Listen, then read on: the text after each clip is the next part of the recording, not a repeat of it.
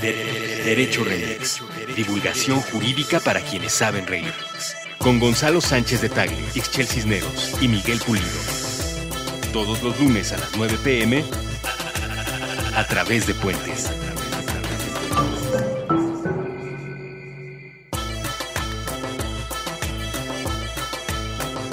Buenos días, buenas tardes, buenas noches, buenas madrugadas o cualquier momento en el que estén escuchando este podcast de Derecho Remix. Ustedes saben este programa de divulgación jurídica que grabamos aquí en Puentes ME junto con Ixchel Cisneros. ¿Cómo qué estás? bruto, qué seriedad. Muy bien, ¿y usted? La solemnidad del derecho impone. Eh, ¿Cómo estás, Gonzalo Sánchez de Tagle? Como siempre, gusto saludarlos, chicos. Muy bien. Oigan, antes de iniciar el programa de hoy, eh, déjenme hacerles una pregunta muy sencillita. ¿Ustedes conocen la frase que dice, podré no estar de acuerdo con lo que dices, pero defenderé hasta la muerte tu derecho a decirlo? Se le atribuyen a Voltaire. Se le atribuyen a Voltaire. Ya empezó muy sofisticado ¿Qué con, tal? El, con el se le atribuyen a Voltaire. Por- qué bueno que dices se le atribuyen a Voltaire, porque precisamente... Porque es mentira. Ah. Exacto, porque es mentira. Yo toda mi vida, bueno, no toda mi vida, pero desde que conocí la frase y la escuché adjudicada a él, supuse que así era. Pero encontré una nota por ahí que dice que precisamente un error común entre esas personas pretenciosas que gustan, gustan de utilizar frases o dar citas célebres en sus argumentos es esa falsa atribución a aquello de estoy en desacuerdo con lo que dices, pero fe- defenderé tu derecho hasta la muerte para decirlo. Entonces, ¿quién lo dijo? Creo que un biógrafo de Voltaire se le atribuyó a él, pero no hay ningún escrito ni ninguna fuente directamente de Voltaire en la que haya pronunciado esas palabras. Mira, el muchacho Mira. hizo la tarea. En realidad es una biógrafa de Voltaire, que es británica, eh, a quien eh, se le conoce o se le conoció en su momento con el nombre de Evelyn Beatrice Hall. Y en el libro que se llama Los amigos de Voltaire, publicado en 1906, hace apenas poquito, ella eh, hace esta recreación de una conversación en la que le atribuye a Voltaire esa frase que nos tiene ahora conversando. Y uno puede encontrar esa referencia a todo esto que les estoy diciendo en otro libro que se llama The Never Said It, A Book of Fake Quotes, Misquotes and Misleading Attributions, que es de Oxford University Press. Ándale. Eh, bueno, pero al margen de la polémica y de las referencias eh, que tiene nuestro querido abogado Gonzalo Sánchez de Tagle, el punto es que esa frase, la de eh, estaré en desacuerdo con lo que dices, pero daría incluso mi vida para defender tu derecho a decirlo, es emblemática para explicar el tema de la libertad de expresión. Y ese es el tema que nos ocupa precisamente hoy en Derecho Remix, la libertad de expresión, que es cómo se ejerce, qué relación tiene con el trabajo periodístico, con los medios de comunicación, etc. Bienvenidos a Derecho Remix, este programa de divulgación jurídica eh, en donde también los abogados sonríen. bueno, demos inicio entonces. Poco, pero sonríen. Claro, es que conforme uno va avanzando en la carrera de derecho, se va olvidando eh, el músculo de la sonrisa, por lo menos en ejercicio de la profesión, mientras esté en ejercicio de la profesión. ¿Qué es la libertad de expresión, querido Gonzalo? Así a bote pronto. Pues un poco es el derecho a decir lo que le venga a cada quien en gana.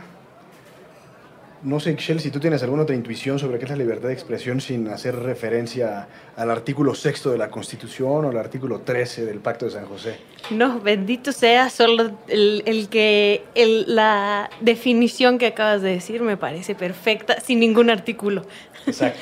Bueno, yo quisiera sumar a los artículos que citó el abogado Sánchez de Tagle, el artículo 19 de la Declaración Universal de los Derechos Humanos. No, eh, creo que el, el tema de la libertad de expresión en la lógica histórica eh, tiene mínimo sentido hacer una referencia a su punto de origen porque eh, las sociedades no siempre fueron como nosotros las conocemos, ¿no? Quienes escuchen este podcast pues, tienen sus referencias de las revoluciones en la ilustración, las revoluciones inglesa y la revolución francesa, que justo permitieron ese avance de libertades. Y una central fue la libertad de conciencia y su prima hermana, que es la libertad de expresión. Eh, pero en aquel contexto, pues, la libertad de expresión en realidad eh, estaba justificada no solo por la, la, idea de poder decir lo que se quisiera, eran, las sociedades eran políticamente menos intensas de lo que son ahora, sino creo que la, libertad de expresión, por lo menos así lo refieren muchos eh, estudios o muchas referencias históricas, tenía mucho que ver con la posibilidad también de enriquecerse personalmente del dicho del otro.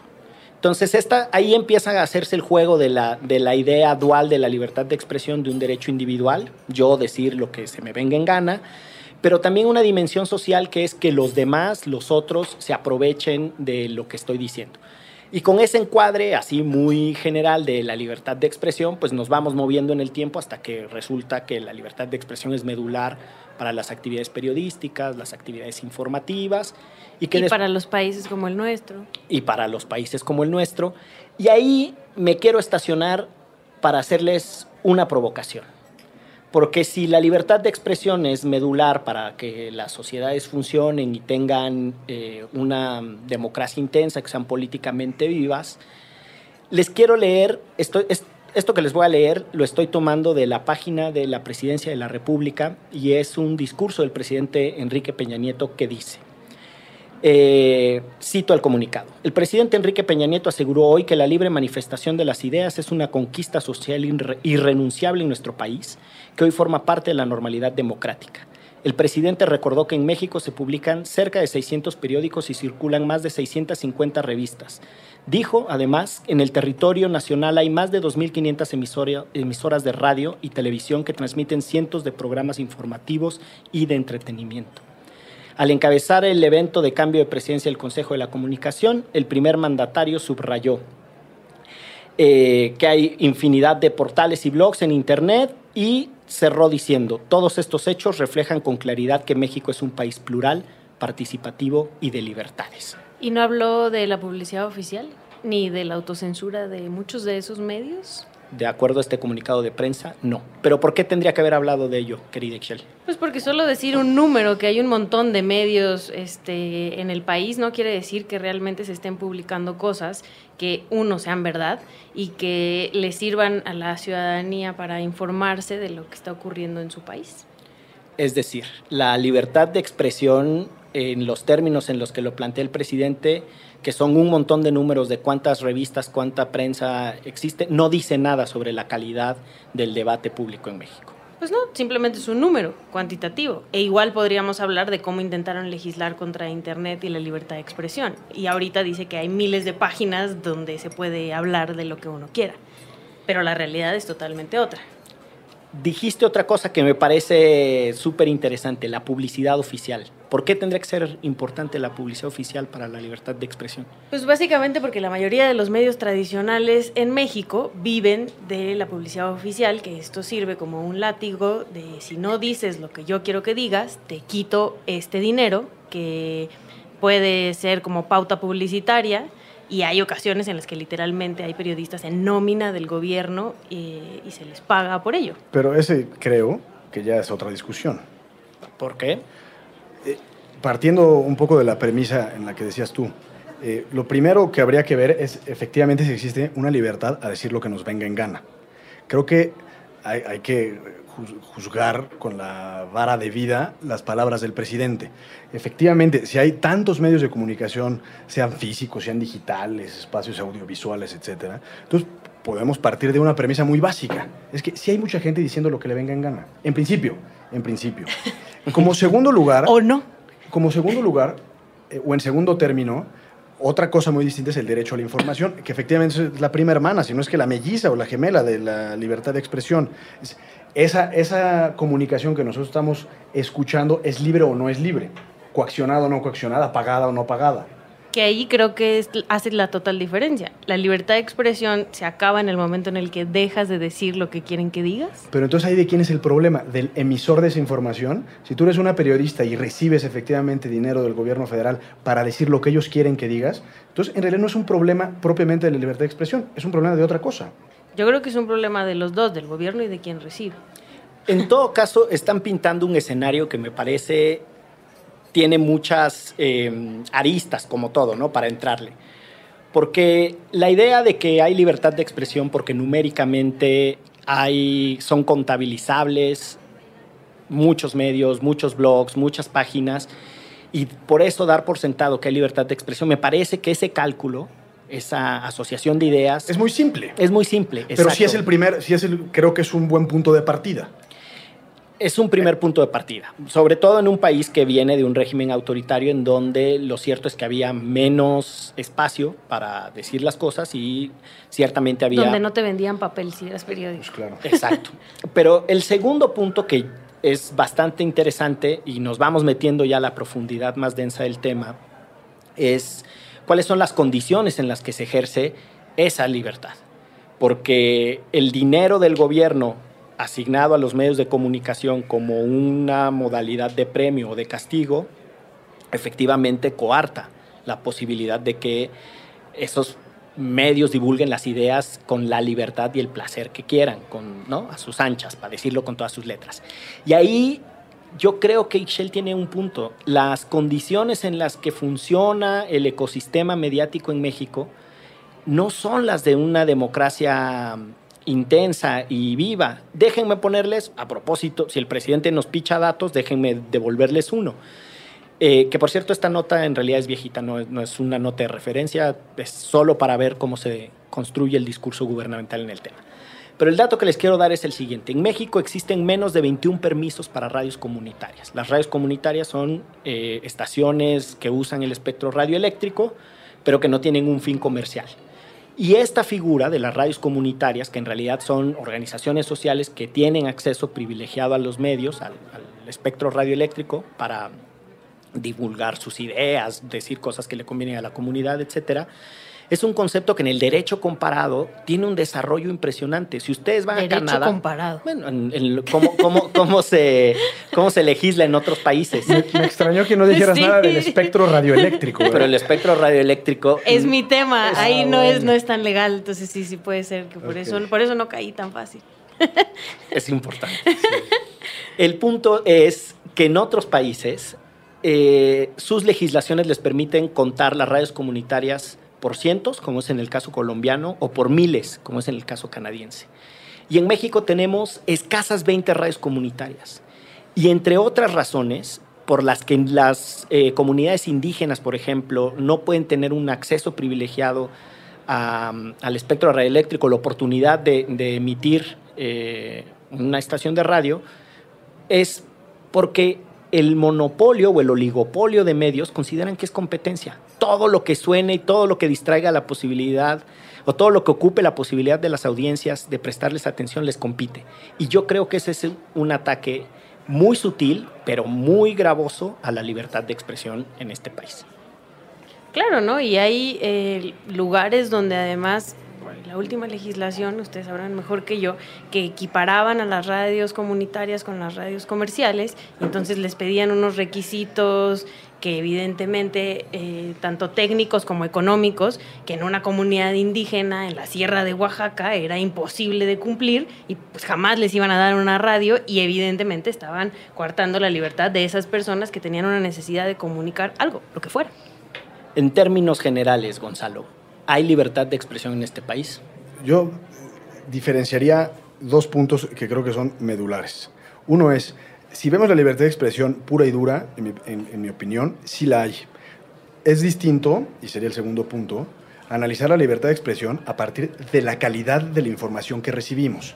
Entonces ahí es donde se abre la pauta para pensar en el derecho a la información. Creo que uno de los de las grandes victorias, y si no, victorias sí, como componente del Yo Soy 132 que pusieron sobre la mesa, es atacar a los grandes medios de comunicación por la información que estaban difundiendo, como componente verdadero de la democracia, al decir, es que, claro, Televisa o TV Azteca, los grandes medios de comunicación, pueden decir lo que quieran, pero a partir de ahí es que yo me informo para tomar mis decisiones público-políticas. Sí. Entonces, no sé si, si, me estoy yendo por las nubes o por las ramas, pero creo que libertad de expresión sí puede haber. Hay casos paradigmáticos, como comunicadores que han sacado de medios, de, medios, Carmen Aristegui específicamente, o en una de esas el Perro Ferriz que lo sacaron a la mala. Bueno, eso es, una, es coartar de manera directa la libertad de expresión. Pero en términos generales creo que como tal sí la hay. Lo que habría que evaluar es el, eh, la calidad de esa información, que es lo que estamos recibiendo los mexicanos. Yo creo que, o sea, si lo comparamos con otros países, pudiera ser que sí, ¿no? O sea, se podría, podría decir el presidente que tenemos miles de medios y lo que sea. Y si lo comparas, no sé, este, con el Granma en Cuba, pues sí, el único periódico oficial, ¿no? Cosas por el estilo. Pero eh, también creo que no solo la cuestión acá es la calidad de la información, sino también el cómo vamos ganando pasitos y luego nos los quieren echar para atrás. Eh, un espacio podría ser como el de Carmen Aristegui, pero lo que no se entiende es que el espacio radioeléctrico, como decía Miguel, es de nosotros, de los mexicanos. Y al final estas grandes empresas nos están poniendo la información que ellos quieren en nuestros espacios. Pero esto tiene mucho que ver que nosotros mismos como ciudadanos no hemos sabido apropiarnos de eso, que es nuestro espacio, es nuestro medio de comunicación. Y sí hemos encontrado algunos espacios eh, sobre todo en Internet, para poder ser un poco más libres, ¿no? Y decir y, e informarnos y etcétera. Pero volvemos a esto de cuántas personas en México tienen acceso a Internet, ¿no? Entonces, pues sí, los medios tradicionales siguen informando a la población. Al final, la información no es de calidad eh, y la mayoría de los mexicanos se sigue informando en esos espacios. Yo me atrevo a decir lo siguiente tomando mm, el término que acuñó Gonzalo ahora de decir libertad de expresión pura y dura. Desde la lectura de un régimen que no tiene esta obsesión persecutoria, sancionadora, como lo tienen otros regímenes autoritarios, el chino o el cubano, es evidente que gozamos de condiciones de libertad de expresión. Si le adherimos condiciones o categorías a esa reflexión sobre la libertad de expresión, yo creo que ahí el modelo mexicano empieza a hacer aguas. Eh, tomo como referencia un, un, autor de Estados Unidos, un profesor de la Universidad de Yale, eh, Owen Fish. Owen Fish lo que dicen, bueno, además de que es un estudioso de las libertades civiles desde el modelo de Estados Unidos, pero Owen Fish lo que construye es un argumento de por qué la lógica de intervenir los medios masivos de comunicación eh, es una lógica de libertad. Y lo que Owen Fish dice es, pues claro, la libertad de expresión cuando la, cuando la conceptualizamos y cuando las sociedades modernas se apropiaron de ella, tenía como referente a la persona que se paraba en una esquina en la plaza pública y podía gritar lo que quisiera. Tenía la posibilidad de decir lo que se le viniera en gana sin que llegara la policía a molerlo a palos, ¿no? O a callarlo, que era como la lógica de los regímenes autoritarios y esa barrera se había superado. Pero lo que Fis plantea, y en lo que me parece que es fascinante su argumento, es que en estas sociedades eh, la plaza pública ya incluye también los medios de comunicación, lo que pasa en la televisión, lo que pasa en la radio. Y si nosotros dejamos que unos cuantos controlen, unos cuantos conglomerados controlen quién va a la radio, quién va a la tele, o incluso en algunas, en algunas circunstancias, quién sí y quién no se anuncia por Internet, bajo ese modelo, eh, estás afectando la libertad de expresión. Por lo que FIS dice, necesitamos un modelo que intervenga en esos espacios, porque no es un asunto, ojo, y esto es fascinante, no es un asunto de igualdad, no es un asunto de que hay que intervenirlos para darle acceso igualitario a las comunidades indígenas, al empresariado, no, es un asunto de libertad. Porque si no los intervenimos, las personas no van a ser libres de poder ir y decir lo que sea. Claro, quién define quién parte la torta, quién parte el pastel, es, este, es, uno de los elementos más densos de la discusión. Y para no ser eh, eh, gringocéntrico, para no quedarnos en la lógica de que esta es una discusión solo de Estados Unidos, pues esto también es una discusión que se tiene en Francia y que se tiene en Italia, particularmente en Italia a partir de todo lo que hizo Silvio Berlusconi con el, la captura, exacto, la captura de los medios y después la, no había debate, no había nada, porque aunque había mil canales y mil cosas, había una sola versión de las cosas tipo Big Brother. Con esto hacemos el primer corte de este derecho remix dedicado a la libertad de expresión. Estamos hablando, como siempre, con Ixchel Cisneros y con el abogado más laureado de la colonia condesa, Gonzalo Sánchez de Tagle. de, de, de, derecho remix. Mix. Mix. Mix. Mix. Mix. Mix. Mix. Derecho. Derecho. De, de, de, derecho remix. Piensa que se trata de una esfera. La pelota crece en ti y desde tu cuerpo sale al mundo, viaja, se expande. Flota sobre la banqueta y choca contra los árboles, contra los edificios, se enreda entre los rayos de las bicicletas. No es raro que la esfera reviente en el aire, entre una nada y otra nada, sin alcanzar ningún destino. Pero lo importante es que a veces toca a otros seres vivos. Los perros, los gatos y los hámsters llegan a percibirla en forma de una caricia sobre el lomo o a la altura del pecho. La esfera va y viene. Es frágil como las burbujas de jabón de los parques, de los domingos. Con frecuencia los seres humanos se niegan a ser tocados por esta estructura de libre flotación.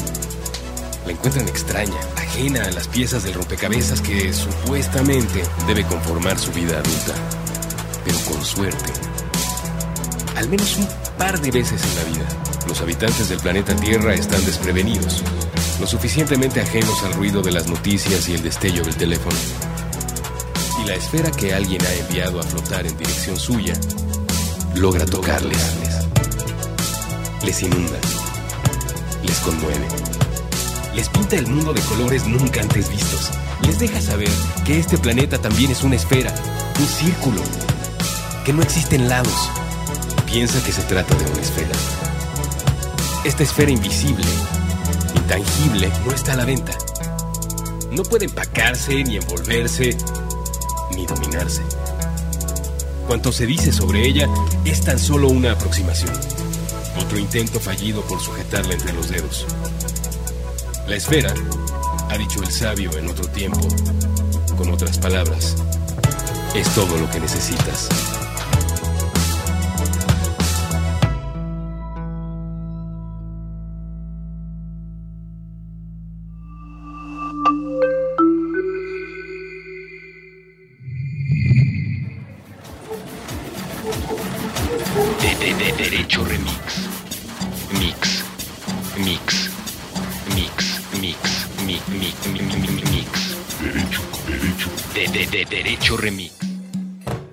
Bueno, volvemos a Derecho Remix. Estamos hablando de libertad de expresión, si existe en México, cuáles son las características que nos ayudan a identificar si uno aquí puede decir lo que se le pega la Sí regalada existe, gana. porque a Gonzalo le gusta Maná y entonces le puede gustar Maná y lo puede decir Eso, abiertamente. eso lo dije en el corte. Estás transgrediendo tú mi derecho a la privacidad, mi querida Excel.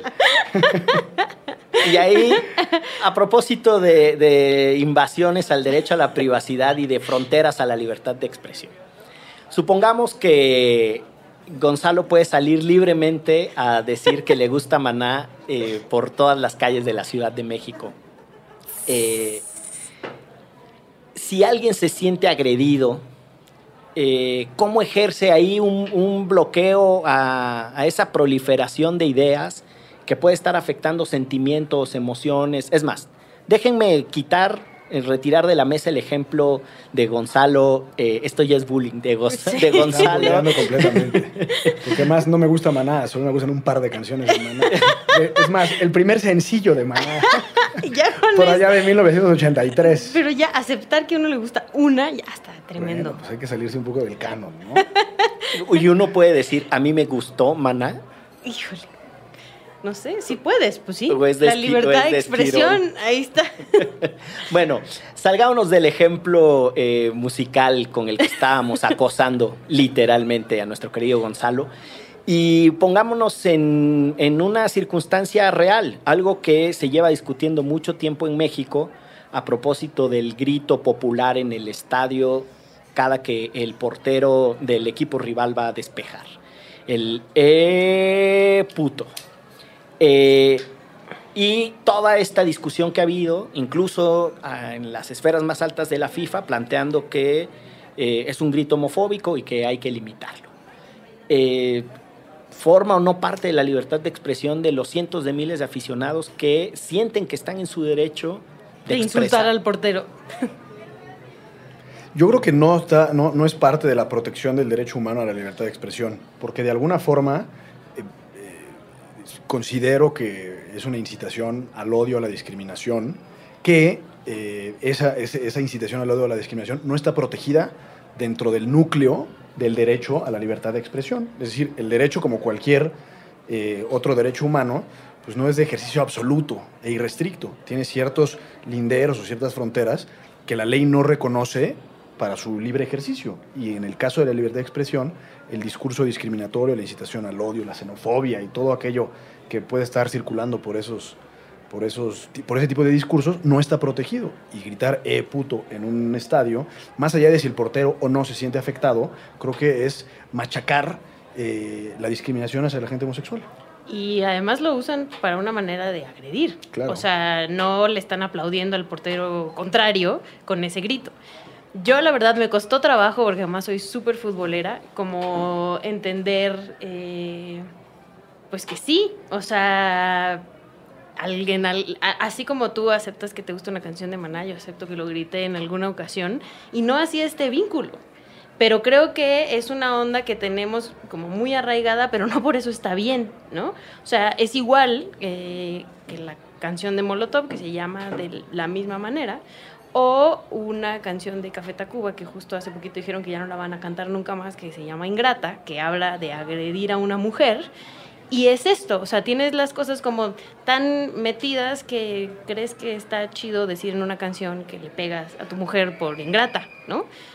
Y creo que no, y menos en un país como el de nosotros, donde el discurso al odio está bien tremendo, y sí, la agresión hacia las mujeres, hacia la comunidad LGBTTI, eh, es tremenda, ¿no?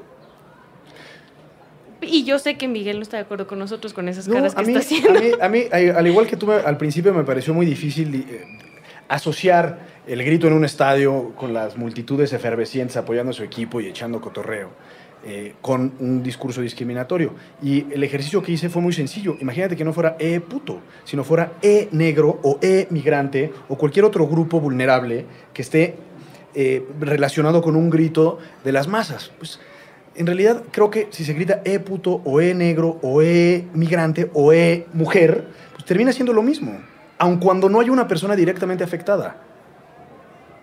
Yo no es que no encuentre ofensiva la expresión, no es que no encuentre eh, el discurso irritante, pero creo que ese es su propósito.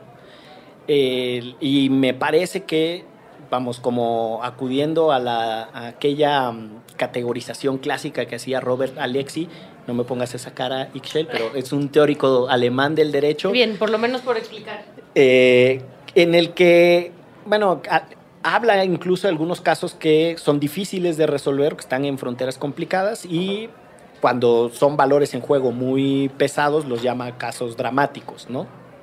Creo que hay algo de, de esa caracterización, de los casos difíciles, de, de zonas nebulosas, eh, de fronteras corredizas, en esto de e puto, en esto incluso de, eh, de tratar de ofender y de agredir al otro.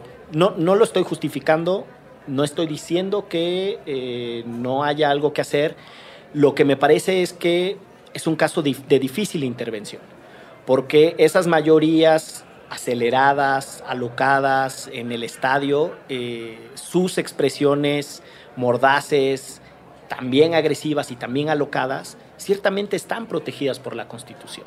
Tendrían que ser susceptibles de alguna sanción, eh, no Ah, lo sé. Ahí el problema, que es muy difícil ya- y ya lo son. Por la FIFA ya lo son. Ya, el, pero ese es mi punto. Eh, la, no todas las acusaciones, ni todas las burlas, ni todos los señalamientos agresivos y ofensivos están penados. ¿Qué haríamos con el humor? El humor es centralmente eh, un discurso, una construcción, una elaboración que toca fibras, que ofende, no todo el humor, pero una buena parte del humor precisamente hace eso, así se desarrolla, así se construye.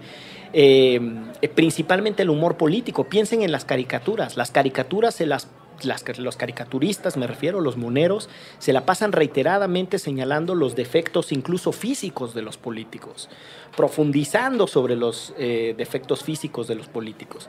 Y ese es un discurso agresivo, mordaz, que trata de incomodar, que su propósito es precisamente incomodar y que yo encuentro constitucionalmente protegido. Ahí creo que hay que diferenciar. Entiendo que es de muy difícil sanción, aun cuando la FIFA, creo, Sí. que ya sancionó a, a- a dos personas recientemente, en- ahora con los partidos de México. En Rusia. En Rusia. Eh, es muy difícil sancionar a 40 mil personas por hacer una manifestación en un estadio. Eh, pero creo que sí hay que distinguir. eh, voy a poner un ejemplo quizás dramático, pero imagínate que siguiéramos nosotros en 1940 y que en vez de gritarle e puto se le gritara e judío. Si, si tomamos ese canon para comparar, pues bueno, a lo mejor en ese momento pues era parte de la cultura y incluso podía ser parte de la mofa, ¿no? Porque a lo mejor alguien tenía las características típicas por las cuales la gente le dice a alguien de manera despectiva judío, cuando simplemente es una religión. Y ahora nosotros pensamos que, bueno, es parte de nuestra cultura hacer eh, sardónicos o chistosos o echar eh, fiesta en el estadio y decirle al portero, eh, puto, por un lado. Y por el otro, por cuanto hace los políticos, la, la ley de las normas que regulan la privacidad de los políticos a estos personajes que se consideran personas políticamente expuestas, su margen de privacidad, es decir, aquello por lo cual los puedes criticar, se reduce, casi casi que a su máxima o a su mínima expresión, mejor dicho. Entonces, un político tiene un derrotero muy distinto por cuanto hace a su derecho a, al honor, a la privacidad, a todos estos derechos que se les denominan morales, eh, y creo que va por otro camino. Déjame replanteo la idea, porque cuando digo los caricaturistas se meten incluso con los defectos físicos de los políticos. En realidad a lo que estoy apelando o lo que estoy llamando su atención es, hay ahí una intención de, si no de ofender a todos los que tienen ese mismo problema físico, eh, por lo menos sí a ese político, pero puede tener consecuencias en una comunidad que se siente identificada. Yo pienso todas las burlas que hacían eh, la caricatura de Javier Duarte como una persona obesa ¿no? Hipercentralizado en el problema, como si... Todos los gorditos se pueden sentir identificados claro, como, y sentirse mal, como, ofendidos.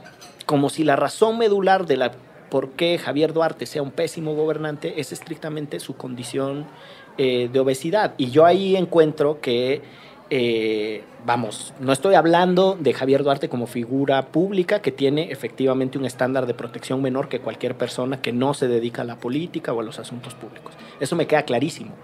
Lo que digo es cuando los caricaturistas se meten con las condiciones físicas de las personas, cuando hacen burla de ciertas particularidades, profundizan el estigma y la discriminación sobre, sobre esas eh, pero comunidades. viste hace poco sobre un caricaturista que eh, hizo una caricatura en el Heraldo de Peña Nieto y la Gaviota que iban a Guatemala. No.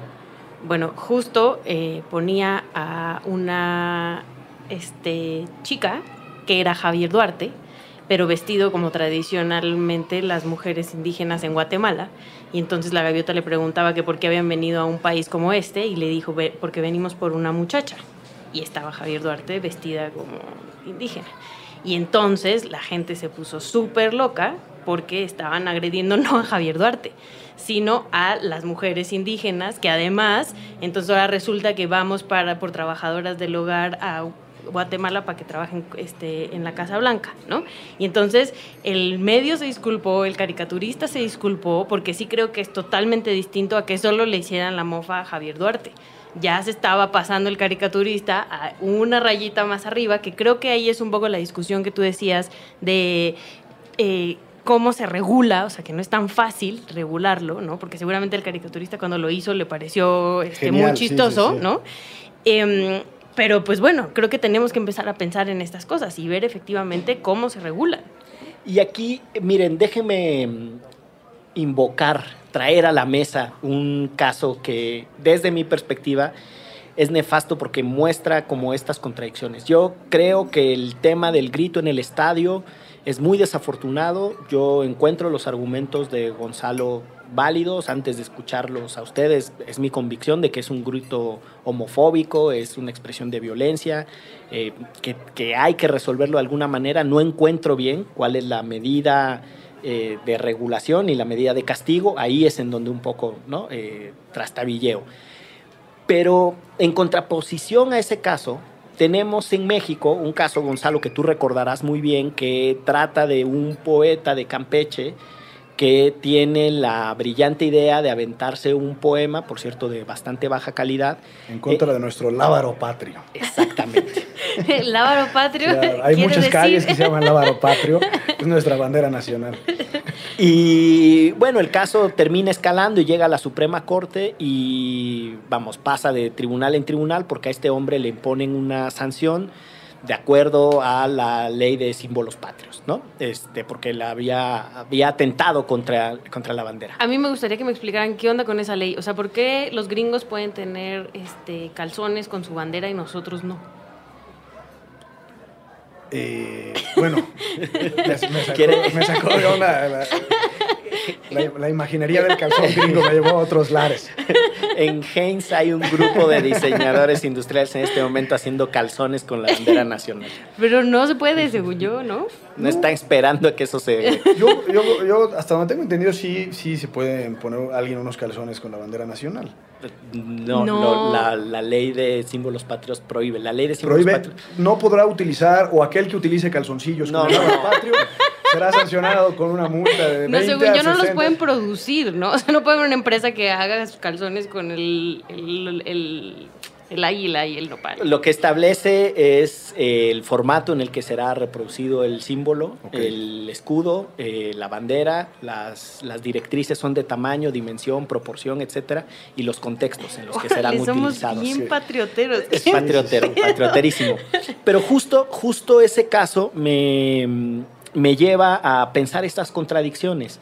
Eh, la idea de que tenemos un límite Es que eh, en el que las personas no pueden agraviar a una cosa tan abstracta como la bandera. yo recuerdo en aquel año escribí un artículo en desacuerdo con la resolución de la Corte, porque si no me falla la memoria, la Corte confirmó Confirma. la, la sanción que se le puso a este poeta. ¿Cuál fue la sanción?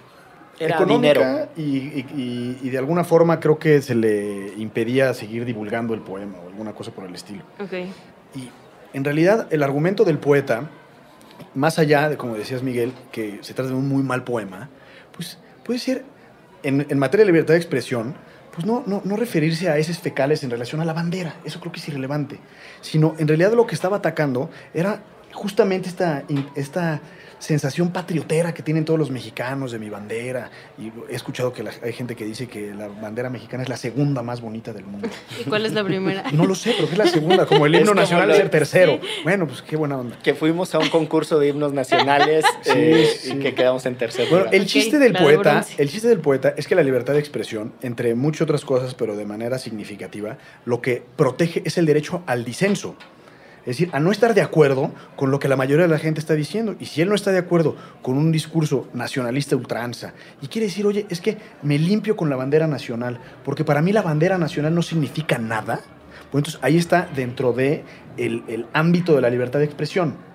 Ahora, podemos, puede incluso ser hasta contradictorio de que a una persona no puede decir eh puto, pero sí puede decir que se limpia con la bandera nacional. Entonces, creo que también es un, es un caso eh, de frontera, área gris, pero al final del día, si él lo que está atacando es ese nacionalismo revolucionario, nuestros seres nacionales, palabras más, palabras menos, pues creo que es parte de la libertad de expresión. Yo me atrevo a decir que en, el derecho eso se resuelve con las, con las reglas básicas de hay que darle contexto a la expresión.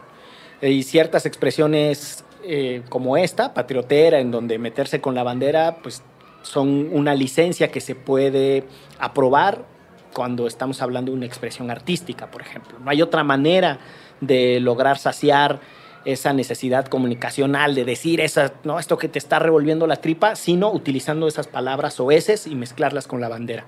Y yo creo que ahí la Corte es eh, torpe en la manera de, resolverlo. Me parece que es lo mismo lo que contextualiza el grito en el estadio ofensivo, ¿no? O sea, la, la intención es agredir, la intención es lastimar, eh, la intención es descalificar, de tal suerte que el discurso disminuye en su posibilidad de ser protegido. Y es lo mismo agredir a una bandera, un pedazo de tela, que a una comunidad eh, LGBTTI. Totalmente. Y una, una última nota, porque Ixchel señalaba que a los gringos les encanta andar en calzones con la bandera de Estados Unidos. No sé, esta imagen del vaquero que se pone en, en Pero Times sí, Square. hay todos Sí, calzones y brasieres, famoso, calcetines. y- Un, vaquero que Sí. está solo en calzones en Times Square. Tocando la guitarra. Tocando la guitarra Sí. este, con la, la bandera de Estados Unidos en los calzones.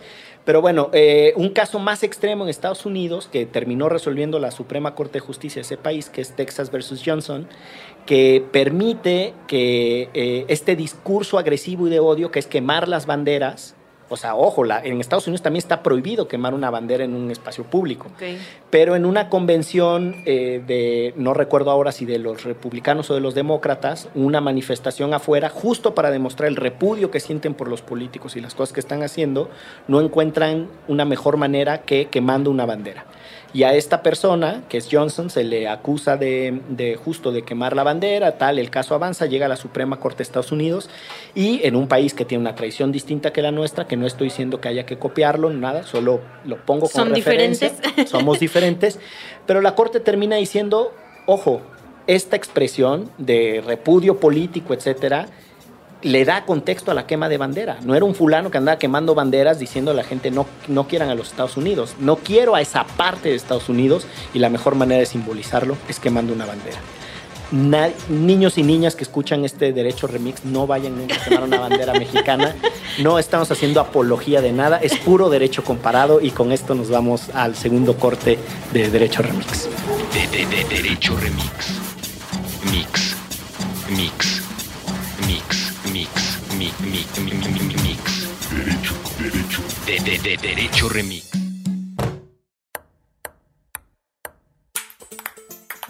Prestar pensamientos, pelotear partidos, platicar películas, palidecer por placer, pintar paisajes públicos, postularse para Padawan, pasear por planos paralelos, percibir pequeñas partículas, por palabra procrear planetas para par, progresar por plataformas pixeleadas, pulir parlamentos, proteger paraísos, pa, pa, pa, pa- pausar. Puentes propone probar, preguntar, permitir, participar, persistir, pajarear, practicar, permanecer, palpitar, perseguir, parar prejuicios, permutar. Permea paz. Proyecta puentes.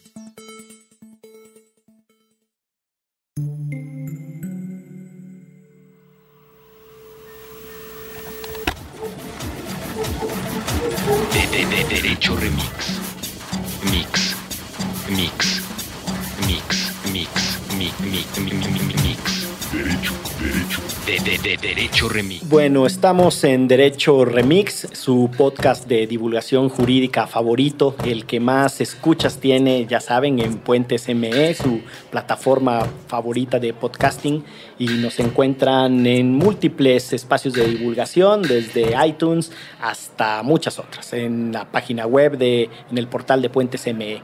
Estamos hablando de libertad de expresión, como siempre, con Ixchel Cisneros y Gonzalo Sánchez de Tagle. Y es imposible hablar de libertad de expresión en México. Ya vimos los contextos generales, ya hablamos un poco de las fronteras, los discursos protegidos, cuáles no. Pero este país carga un dolor durísimo, tiene una herida abierta que burbujea eh, sangre y además una, me parece una pesadilla para la, nuestra democracia y la vida futura de este país, que son los ataques y los asesinatos a periodistas. ¿Cuál es su implicación para la libertad de expresión, querida Ixchel? Pues justo eh, no sé si este país crea que tiene esa llaga abierta, porque hemos visto que los que salimos a defender a los periodistas eh, asesinados o agredidos somos los propios periodistas. Y eso en principio creo que es parte culpa de nosotros, que no hemos sabido comunicarle a la gente por qué son importantes los periodistas y por qué tendríamos que salir todos a defender a los periodistas. Y vuelvo a tu pregunta. La onda acá es que sin periodistas no nos informaríamos de lo que seguramente alguien por ahí que agredió a ese periodista no quería que supiéramos. Eso es lo que sucede eh, cuando a un periodista se le agrede o se le asesina, es porque estaba trabajando en algo que era incómodo para alguien. Dígase político, dígase crimen organizado, dígase empresario, dígase como le quieran poner. Entonces, justo eh, eso creo que es lo que no hemos sabido transmitir como para que todos saliéramos a defender a nuestros periodistas, porque la afectación de que maten a un periodista eh, va más allá y va eh, de la mano con este derecho a la información, del cual hablaba un poco Gonzalo al principio. Pero pues sí, México es el único país donde hay 24 periodistas desaparecidos ¿De cuándo hacia acá? Desde la guerra contra el narco, a 2006. 2000, ajá, del 2006 hacia acá, y más de 100 periodistas asesinados. Y pues no pasa nada.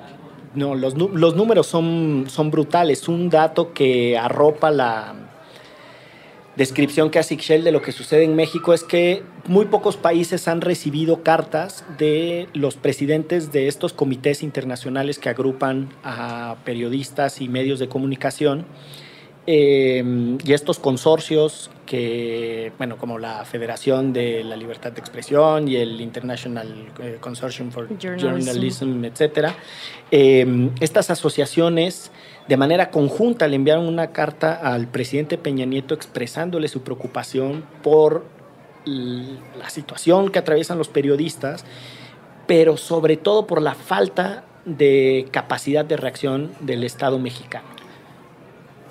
Que creo, que ahí, creo que ahí es donde está la principal responsabilidad. En la falta de reacción. Es una responsabilidad por omisión. Y es una pregunta honesta y franca. Yo no sé si sea propiamente agentes del gobierno quienes estén matando periodistas. Bueno, pues hay casos donde sí. ¿Sí? O sea, por ejemplo, en Guanajuato hay un caso donde una reportera estaba en la redacción y entró a golpearla a un tipo pagado por el presidente municipal de Silao, ¿no? Entonces, o sea, sí hay vínculos súper directos este, donde personas del gobierno están inmiscuidas. Pero en cuanto a, a, a evento sistémico, es decir, en la crisis en la que nos encontramos de desaparición o asesinato a periodistas, entiendo que la, que la gran mayoría de los culpables o aquellos que se consideran los, los victimarios es sobre todo crimen organizado, ¿no? Pues justo el último artículo, el último informe artículo 19, el, no el último, uno antes, el del año pasado, la mayoría de las agresiones vienen por gente del gobierno. Del, del gobierno. Uh -huh. Yo creo que hay una pequeña distinción eh, sobre lo que estamos hablando. Es eh, artículo 19, que es una organización internacional de libertad de expresión y a quienes tendremos eh, el privilegio de recibir en esta cabina y acompañándonos en este programa en alguna ocasión para otros temas, pero bueno, ellos elaboran un informe que documenta la situación de la libertad de expresión y un componente medular es los ataques y las agresiones a periodistas. Ellos afirman con total contundencia en ese informe que los periodistas son principalmente atacados y agredidos por políticos en el ámbito local. La otra discusión, que es más densa, son los asesinatos de periodistas. Yo no tengo ningún elemento para escalar eh, la evidencia, es decir, si los, eh, los políticos locales son los que más atacan y amenazan a periodistas, por tal razón ellos son los que los asesinan. Porque la dinámica de los asesinatos a periodistas frente a los, eh, a los eventos de ataques y amenazas presentan diferencias porque parte del problema medular de los, de los asesinatos a periodistas es que carecemos de información para saber quiénes fueron, por qué los asesinaron, y es parte de lo que estamos discutiendo, a diferencia de las amenazas directas que sufren los periodistas por los políticos locales, en donde dicen, pues tal, me mandó a decir que me callara, me mandó... ahí la construcción del argumento es directa y la evidencia está puesta sobre la mesa. Y que justo no sabemos quién eh, asesina periodistas, pues porque ninguno de los casos de asesinatos de periodistas en este país está resuelto. De esos más de 100 casos que describías, ninguno, ninguno tiene condena. Ninguno tiene condena. Entonces, bueno, ahí no podríamos decir que, que no es hay... el gobierno o que es el crimen organizado, pero porque no hay información que el propio gobierno tendría que estar haciendo ese trabajo. Claro. Entonces, principalmente sería responsabilidad por omisión en este caso en particular. Pues por lo menos con la información que tenemos, sí. Entonces estamos fregados. Tenemos prensa que es maiciada por el gobierno para que digan lo que quieren que digan, ¿no? Y los periodistas independientes son desaparecidos, asesinados o intimidados. Y eh, los principales canales de divulgación de ideas, es decir, los medios masivos de comunicación, o por lo menos los que son preferidos por el público mexicano, la televisión, la radio, están en manos de unos cuantos, ¿no? Entonces el escenario no es muy halagueño que digamos, ¿no? Está como complicado, es desafiante. Aún así, las ideas polulan y también las tecnologías empiezan a jugar, me parece, un rol eh, tratando de cambiar estas dinámicas. El ejercicio que nosotros hacemos en este podcast, por ejemplo, nos ayuda a romper las barreras del control oligopólico de los medios de comunicación, podemos decir lo que queramos en plena libertad y además llegar a otros públicos y otras audiencias. Y hay, como este ejercicio, hay muchos, ¿no? Las redes sociales, etcétera. Aún así, me parece que no alcanzamos, a pesar de todas esas bondades que nos presenta el contexto tecnológico e histórico que vivimos, no alcanzamos a contrapesar todo eso de lo que andamos gachos, ¿no? O sea, porque lo que está mal está realmente muy mal y ahí no es para azotarse ni ponernos lagrimeros, sino para entrar en conciencia de los desafíos en esa dimensión de la libertad de expresión.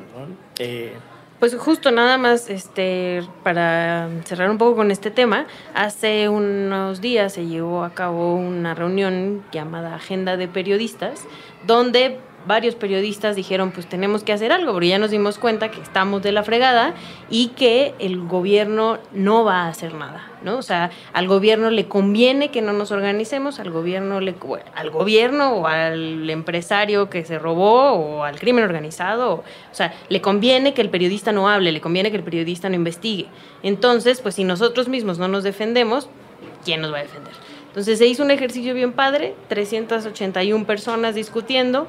Eh, es el primer paso, por lo menos se bajaron los egos, que también de eso hay harto en el medio, y se pusieron eh, a discutir qué soluciones podemos tener hacia esto que está súper tremendo y tiene totalmente que ver con la libertad de expresión en el país para el auditorio de este podcast, eh, cuando Ixchel refiere Hace unos días estamos grabando este programa que no sabemos cuándo escucharán ustedes porque quedará ahí en, el tiempo y para la posteridad en algún punto de junio de 2017, el año que arrancó como más letal para la prensa, eh, es el año que quedó marcado por el asesinato de Javier Valdés, un periodista emblemático de Sinaloa, muy querido en el gremio, con redes internacionales y un respeto prácticamente global. Eh, las comunidades de muchas partes del mundo eh, profesaban un profundo respeto por el trabajo periodístico de Javier Valdés y sacudió, conmovió en gran medida al gremio periodístico mexicano. Y además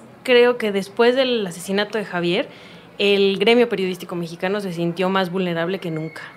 Porque eh, al final de cuentas, si eran capaces de asesinar a alguien tan visible como Javier Valdés, podían asesinar a cualquiera. Entonces, lamentablemente los seres humanos somos súper individualistas y entonces cuando ya ves la bala bien cerca es cuando empiezas a reaccionar. Y simplemente por poner una anotación para resaltar y recalcar la importancia de los periodistas. Es el vínculo, el, vínculo más importante y el primero entre la libertad de expresión y el derecho a la información. Es decir, eh, cuando las sociedades están rodeadas de un montón de ideas, la posibilidad de que esas ideas además estén voy a usar esta expresión, curadas, en el sentido de... Bien contadas. Exacto, no, en el sentido sinaloense de curado, de cómico o chistoso, sino... En el norte, en Sonora también decimos en Sonora también, bueno, eh, sino en el sentido de seleccionadas, eh, las ideas están filtradas, están además tratadas, incluso corregidas o, complementadas con, otra información, que es en esencia lo que hacen los periodistas. Eh, pues sí, o sea, es esa diferencia entre un mundo que está saturado de ideas cualquiera entre un mundo que tiene ideas potentes, principalmente información relevante, pues lo, lo, posibilitan los periodistas. Sin ellos, dar ese salto es prácticamente imposible. Y eso me recuerda una frase de mm, un profesor con el que yo tenía el gusto de compartir aula. Eh, yo fui profesor de Derecho a la Información en la, en la Universidad Iberoamericana y hay un colega con el que a veces hacíamos el juego de intercambiar salones, él tenía una frase que decía, hay dos personas fundamentales para la libertad de expresión porque siempre son las que mejor le ejercen. Una eres tú, ¿no? Y la otra es el periodista. Eh, antes de cerrar este, este programa de, de libertad de expresión, eh, este tema ha sido, el tema de libertad de expresión ha sido llevado a la pantalla grande con mucha, me parece, con mucha genialidad. Yo no sé si ustedes tengan películas favoritas, pero yo les picho dos que a mí me parecen geniales. Este, son del cine de Estados Unidos, no porque sea el único, hay también en, otras latitudes hay grandes películas, pero estas por alguna razón me, capturaron desde hace muchos años. Una es eh, Good Night and Good Luck, que se tradujo en México como Buenas noches, buena suerte, y una película que trata sobre los desafíos que se tienen en la, en la sala de redacción, bueno, no sé si es la manera adecuada de decirlo, en un estudio televisivo con el que fue emblemático periodista eh, Edward Murrow, que tuvo una batalla durísima con el senador de Wisconsin, Joseph McCarthy, en un contexto en el que se perseguía a todo mundo que pensara diferente. Y esto tiene muchísimo que ver con lo que plantea Gonzalo, porque la posibilidad en aquel entonces de tener una idea que sonara antiamericana le ponía los pelos de punta a este senador, Joseph McCarthy, y esa película recupera con una genialidad. ¿Cómo se llama? Eh, good Night and Good Luck, Buenas noches, buena suerte. Eh, lo, lo, hace fenomenal, es, te, describe los dilemas que se enfrenta eh, la sala de redacción, lo que tiene que pasar, los anunciantes, la presión del gobierno para que CBS deje de pasar esas noticias, etc. Es un, es un peliculón tremendo. Y otra que me parece fenomenal para entender un poco como este juego entre los periodistas y la posibilidad real de decir o de sacar sus investigaciones es una que se llama The Insider, que se tradujo como el informante, que trata sobre um, lo que le sucedió al también emblemático periodista Mike Wallace de 60 minutos, y esta sale, en esta sale Al Pacino, eh, y trata sobre un tipo de una compañía de tabaco que se anima a darle la, la información. información. Y después, bueno, los mismos, ¿no? Los dilemas, etcétera. Pero ahí uno ve como esta idea de que uno puede decir lo que sea, lo que quiera, no es tan sencilla. Y hay una frase de esa película que es brutal, en donde el productor de 60 minutos le dice al tipo de la tabacalera, tú quieres cambiar el mundo. Este programa lo escuchan 60 millones de estadounidenses todos los domingos. El país se paraliza. Las ideas que se dicen ahí son las que cambian. Entonces, me parece que toda esa, eh, to toda esa cadena de eventos, o sea, una persona que se anima a decir lo que sabe, eh, que lo hace por un medio masivo de comunicación, los límites que tiene el medio de comunicación, al final es histórico, esto es de la vida real. Mike Wallace se raja y decide no pasar el programa. Eh, es una cosa que además después sus biógrafos dicen que lo, que lo hundió en una depresión, que es una de las cosas que lo, que lo llevó a una depresión, el que cedió ante la línea comercial. Ante de, el poder. Ante el poder, ante la línea comercial de su, de su televisora. Pero bueno, creo que esas dos películas condensan una parte, una partecita de la que hemos platicado sobre libertad de expresión, información, etcétera. Yo, dos cosillas, digo, ya más acá, ¿no? Eh, House of Cards que por cierto eh, salió la tercera temporada en finales de mayo, ¿no? Habla igual perdón, también. Es la quinta temporada. Quinta, perdón. Este, habla también sobre esta relación del poder y la prensa y cómo la prensa tiene mucho que ver, ¿no? En, en, en cómo se mueven las cosas del poder y viceversa.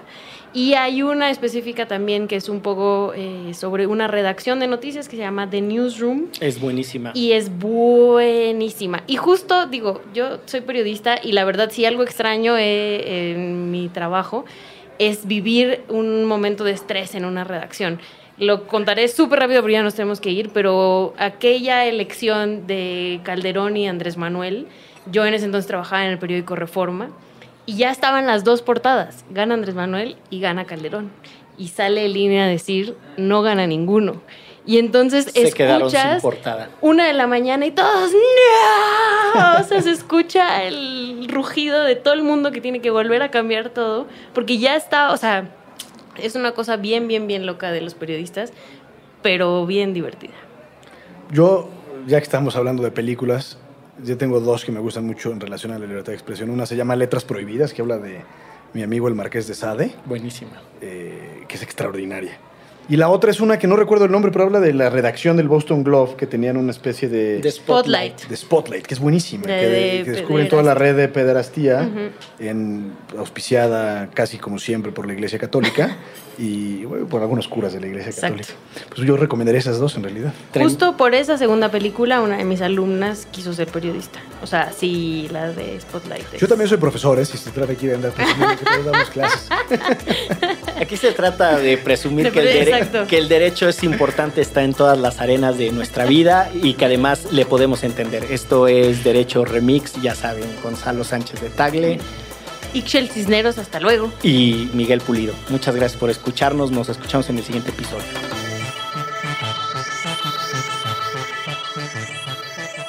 De- de- Derecho Remix. Divulgación jurídica para quienes saben reír. Con Gonzalo Sánchez de Tagle, Ixchel Cisneros y Miguel Pulido. Todos los lunes a las 9 pm a través de Puentes.